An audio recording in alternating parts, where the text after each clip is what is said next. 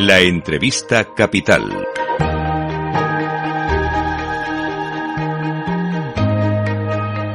Luis Vicente Muñoz. Desde luego va a ser una de las frases del día, las que, la que pronunció, acabamos de escuchar anoche en la BBC, el ministro de Finanzas británico Jeremy Hunt. Todos nuestros planes van muy cuidados para asegurarnos de que no estamos empeorando la situación. Porque la experiencia dice efectivamente que algunas decisiones precipitadas de los gobiernos pueden estar empeorando la situación de las economías ya sea por la forma en la que gestionan los planes fiscales, los impuestos o lo contrario, los estímulos. Nos acompaña en directo en Capital Radio y damos la bienvenida a don Rafael Pampillón, economista, catedrático de Economía Aplicada. Profesor Pampillón, muy buenos días. Hola, buenos días, Luis Vicente. ¿Qué le parece ese comentario, esa frase en particular del señor Hunt? Bueno, los mercados no se las han tomado esas palabras como muy positivas porque los tipos de interés han seguido subiendo en Gran Bretaña, lo cual están mostrando que el déficit público que van a tener y por tanto el aumento de deuda, la necesidad que van a tener de pedir prestado dinero eh, va a ser importante y claro, el riesgo de impago eh, aumenta y también la inflación, con lo cual eh, a mí me parece que la política tiene que seguir ese camino, pero quizá se han quedado cortos, porque lo importante es reducir la inflación. Lo más importante en este momento es que Gran Bretaña baje ese 11,1% de inflación y eso va a llevar consigo eh, va a llevar consigo pues menor crecimiento de la economía. Ya están en deflación. De hecho, es una economía que está en una estanflación, que tiene mucha inflación y una caída negativa de su Producto Interno Bruto. O sea que eh, es una situación complicada. Lo importante es saber que la, que la bajada de, la inflación depende de la política monetaria que está llevando el Banco de Inglaterra, que ya tiene los tipos por encima de los del Banco Central Europeo, los tienen el 3, nosotros en el 2, y también con la política fiscal, es decir, que hay que reducir más el déficit público, reducir más el gasto y probablemente intentar recaudar más para poder aumentar los ingresos. Ahí los mercados son, profesor, si me permite la expresión, la prueba del algodón. Son los que tienen que dar el aprobado final. Parece que entienden lo que están haciendo los bancos centrales, que es combatir la inflación, el principal problema, pero a quien están presionando de verdad es a los gobiernos, ¿no? Porque los gobiernos no están haciendo sus deberes, porque los gobiernos no están eh, haciendo políticas fiscales restrictivas. Han dejado solos a los bancos centrales para bajar la inflación y eso depende tanto de, los gobiernos como de los bancos centrales. Entonces, nos podemos encontrar con una situación de tipos de interés muy altos y con déficits públicos eh, y eso hace que, lógicamente, la deuda, tanto la deuda pública como la deuda privada, tenga unos intereses eh, leoninos.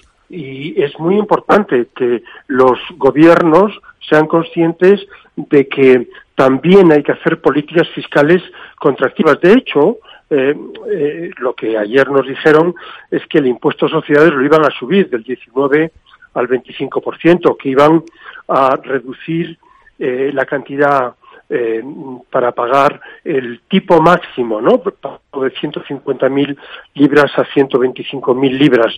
Es decir, van a recaudar más, van a subir eh, los tipos impositivos y, lo que es peor, van a subir el salario mínimo un 10%, ¿eh? una subida del salario mínimo del 10% que afecta a dos millones de británicos y que va a suponer mayores costes para las empresas y que va a generar más inflación y va a provocar, sin duda, más desempleo. O sea que esta subida del salario mínimo no sé qué pinta en un programa que debería ser mucho más austero. Pues aquí en España, profesor Pampillón, también se está ahora mismo estudiando subir el salario mínimo. Si traemos el enfoque a España, eh, un país cuyo gobierno insiste en que puede sortear la contracción económica, la recesión, ¿usted lo ve tan claro?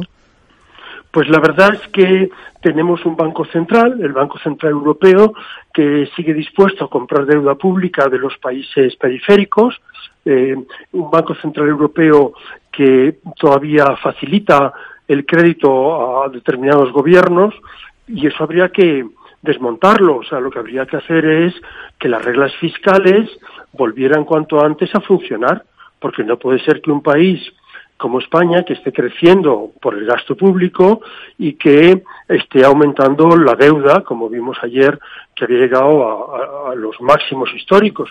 En definitiva, creo que en España hay que controlar mucho más el gasto y, intentar reducir el déficit público de una manera mayor, quitando lógicamente gastos que, que no que no afecten a la productividad, porque aquí lo importante es lo que ocurrió en Gran Bretaña a finales de los 70, que mm, eh, el Partido Laborista perdió las elecciones frente a Margaret Thatcher y lo que es más sorprendente, el Partido Laborista a finales de los 70 tuvo que pedir una ayuda al Fondo Monetario Internacional, cosa que no ha hecho que yo conozca ningún país eh, desarrollado ningún país rico en el mundo y eh, James Callaghan del Partido Laborista tuvo que perder las elecciones de manos de Thatcher. ¿Y qué hizo Thatcher?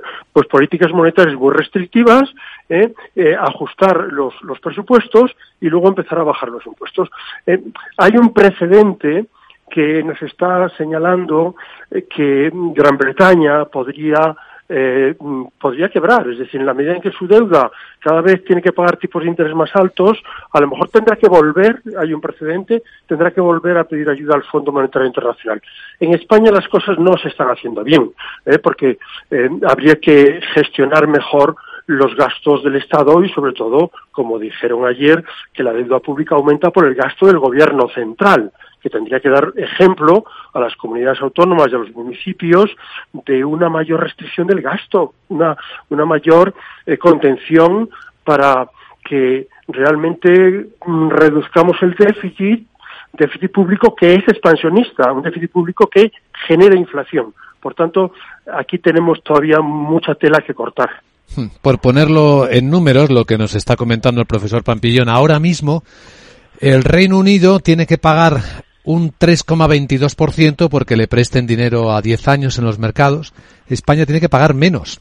España ahora mismo tiene que pagar un 3% y en algunos momentos hasta menos gracias a esta ficción que el profesor Pampillón propone desmontar, que el Banco Central deje de comprar la deuda española, bueno, y de otros países, que es lo que mantiene efectivamente los tipos más bajos. Pero, profesor Pampillón, si desvistiéramos esto, si de verdad mostráramos la realidad, ¿cuántos países europeos necesitarían de un rescate? ¿No soportarían la situación?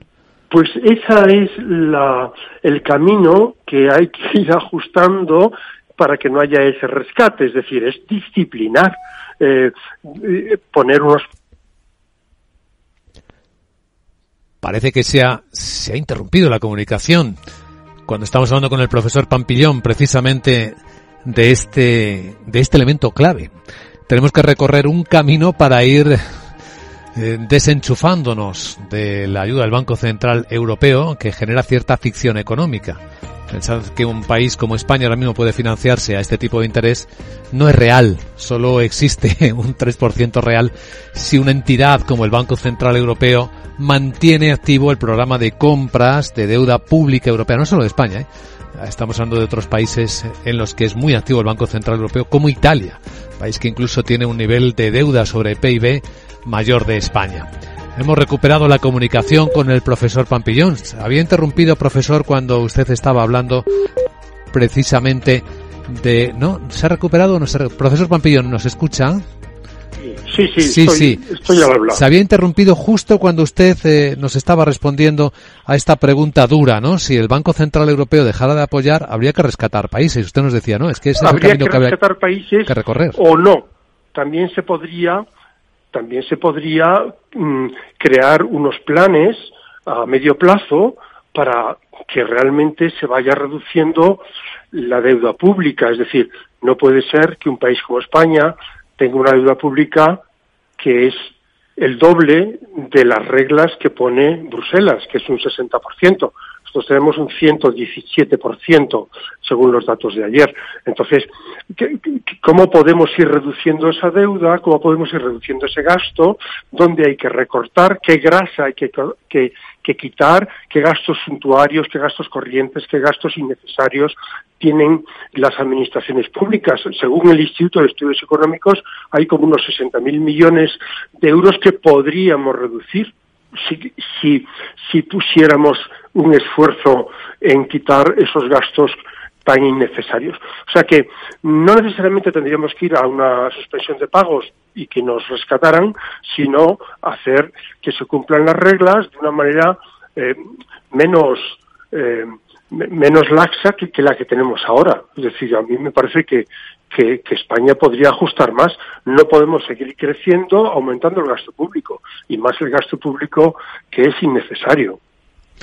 Pues ahí está una de las claves más importantes que comprender en este instante. Don Rafael Pampillón, muchísimas gracias por compartir su visión en Capital Radio, profesor, y hasta una próxima ocasión.